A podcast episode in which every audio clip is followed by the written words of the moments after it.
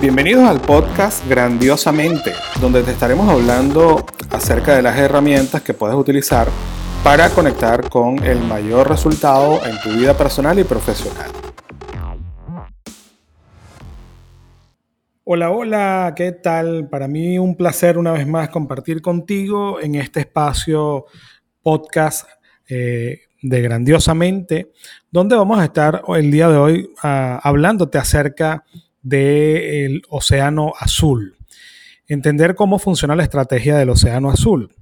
Eh, hoy en día nuestros mercados han, han abarcado muchísimo y se han enfocado muchísimo en las competencias. Y esas competencias nos han perjudicado en muchas ocasiones, quizás porque competimos por precio, competimos en el mercado, o sea, buscamos incorporarnos en, en, el, en, el, espacio del mercado, pero por precio y muchas veces dañamos el mercado. En nuestros servicios, eso es lo que tenemos que evitar. Para ello, pues es necesario, por supuesto, buscar la forma de diferenciarnos a través de un servicio que no lo haga absolutamente nadie y donde tú puedas diferenciarte del resto. Y para eso es importante que tú leas la estrategia del Océano Azul, que consiste en buscar aquel espacio del mercado donde no está siendo atendido, aquel, aquella condición que te hace totalmente distinto, diferente a los demás, y tú puedas abarcar esos espacios donde realmente vas a ser reconocido, te puedes cobrar muchísimo más porque no hay nadie compitiendo en ese medio. Te voy a poner unos ejemplos acerca de, estos, eh, de esta estrategia que utilizó el Circo de, Circo de Soleil, Circo, Circo de de Soleil y ese Cirque de Soleil este, cambió el paradigma, el, acostumbrado circo que tenían, que estamos, que estamos hartos de ver, donde habían animales, donde habían payasos. En esta ocasión fue una verdadera experiencia lo que hicieron vivir ellos al público, donde incorporaban arte con personas eh, suspendidas, con personas que estaban en el aire, que estaban haciendo marabares pero con solamente seres humanos. Ahí evitaron los payasos, evitaron los animales y fue totalmente distinto porque hicieron vivir una experiencia al público, ¿no?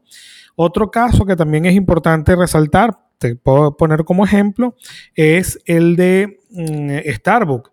Eh, ellos se dieron cuenta no, no solamente que tenían que ofrecer el servicio de venta de café a sus clientes, sino que también querían hacer vivir una experiencia, tanto es así que eh, le colocan el nombre del cliente en el vaso para luego recordarlo con mayor frecuencia. Y así cada una de estas empresas que te he dicho, Cirque de Soleil, tenemos Starbucks, tenemos, mm, em, te puedo mencionar otra, otra empresa importante que, eh, como ejemplo, Nintendo, que hizo vivir una experiencia y, este, incursionó en el medio de los videojuegos de una manera mágica. ¿Qué permite hacer un océano azul?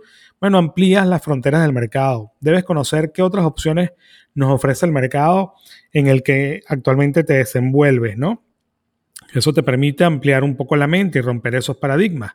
En ese momento en que tú ya comiences a trabajar con otro, con otro nicho de mercado dentro de tu estructura, dentro de tu producto o servicio, te toca desarrollar un mapa estratégico. Una vez consigas ese nicho de mercado, donde vas a hacer en los planes de innovación, debes desarrollar un mapa estratégico para diseñar las acciones y emplear ese nuevo modelo. ¿Qué es lo que vas a hacer en ese nuevo modelo de negocio? ¿no? Como tercer paso te recomiendo explorar otros espacios. Esos espacios de momento en esta etapa solo, solo te tocaría tantear, conocer qué es lo que está qué es lo que está solicitando la audiencia, la comunidad en ese momento, en ese espacio, en ese mercado, que todavía no ha sido conquistado. Eh, pues ya después de allí diseñas una estrategia de operación como cuarto paso, ya conoces el negocio y la viabilidad operacional porque has estudiado perfectamente el mercado. Toca entonces diseñar la estrategia operativa que va a hacer la puesta en marcha del negocio.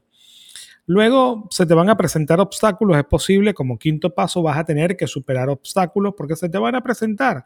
Créeme que sí, se te van a presentar sin duda.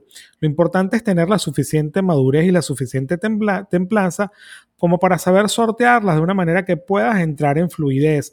El mayor estado, eh, el mayor estado de fluidez que tú tienes que tener acá es para poder entender cómo vas a desarrollar tu estrategia sin importar los obstáculos que se te presenten.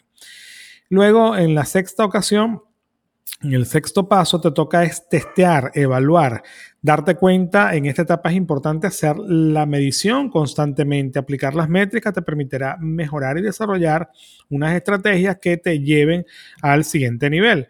Y puedes evaluar los productos y su comportamiento en el mercado, dependiendo de los resultados que vayas teniendo. Así que eh, esos son los seis elementos eh, de la estrategia de Océano Azul que yo te quiero compartir y ahí tenemos como primer paso, repasando, ampliamos las fronteras del mercado.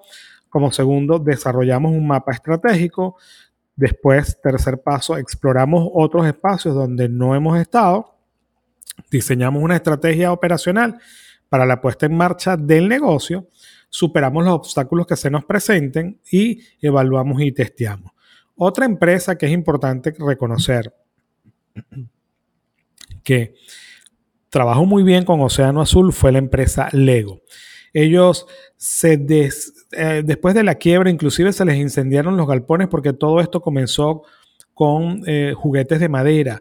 El dueño que eh, comenzó realizando su sueño, un dueño, un señor holandés de nacionalidad holandesa, comenzó desarrollando sus sueños con juguetes de madera, pero en una ocasión se le quemó el galpón y tuvo que despedir a todos los empleados.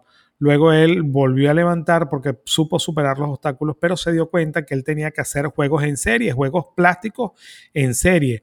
Y eso impulsó la venta. Ya después de allí comenzó a desarrollar otras estrategias para profesionalizar. Inclusive hoy en día aplicamos la metodología Lego Serious Play para el desarrollo de eh, habilidades corporativas. Quiere decir entonces que tuvo una visión mucho más eh, mm, digo, avanzada y pues hoy día ha crecido enormemente la empresa como tal.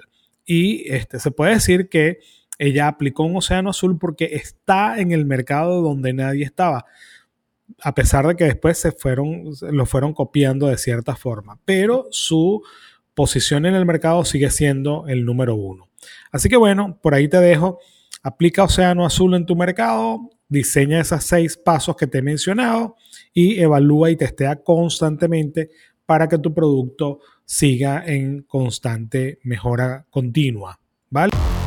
Muchísimas gracias por llegar hasta el final de nuestro podcast grandiosamente y recuerda seguirnos por nuestras redes Ángel Rodríguez Mol, M-O-L al final, eh, en todos los entornos sociales. Así que espero que sea de provecho para ti y lo pongas en práctica de inmediato.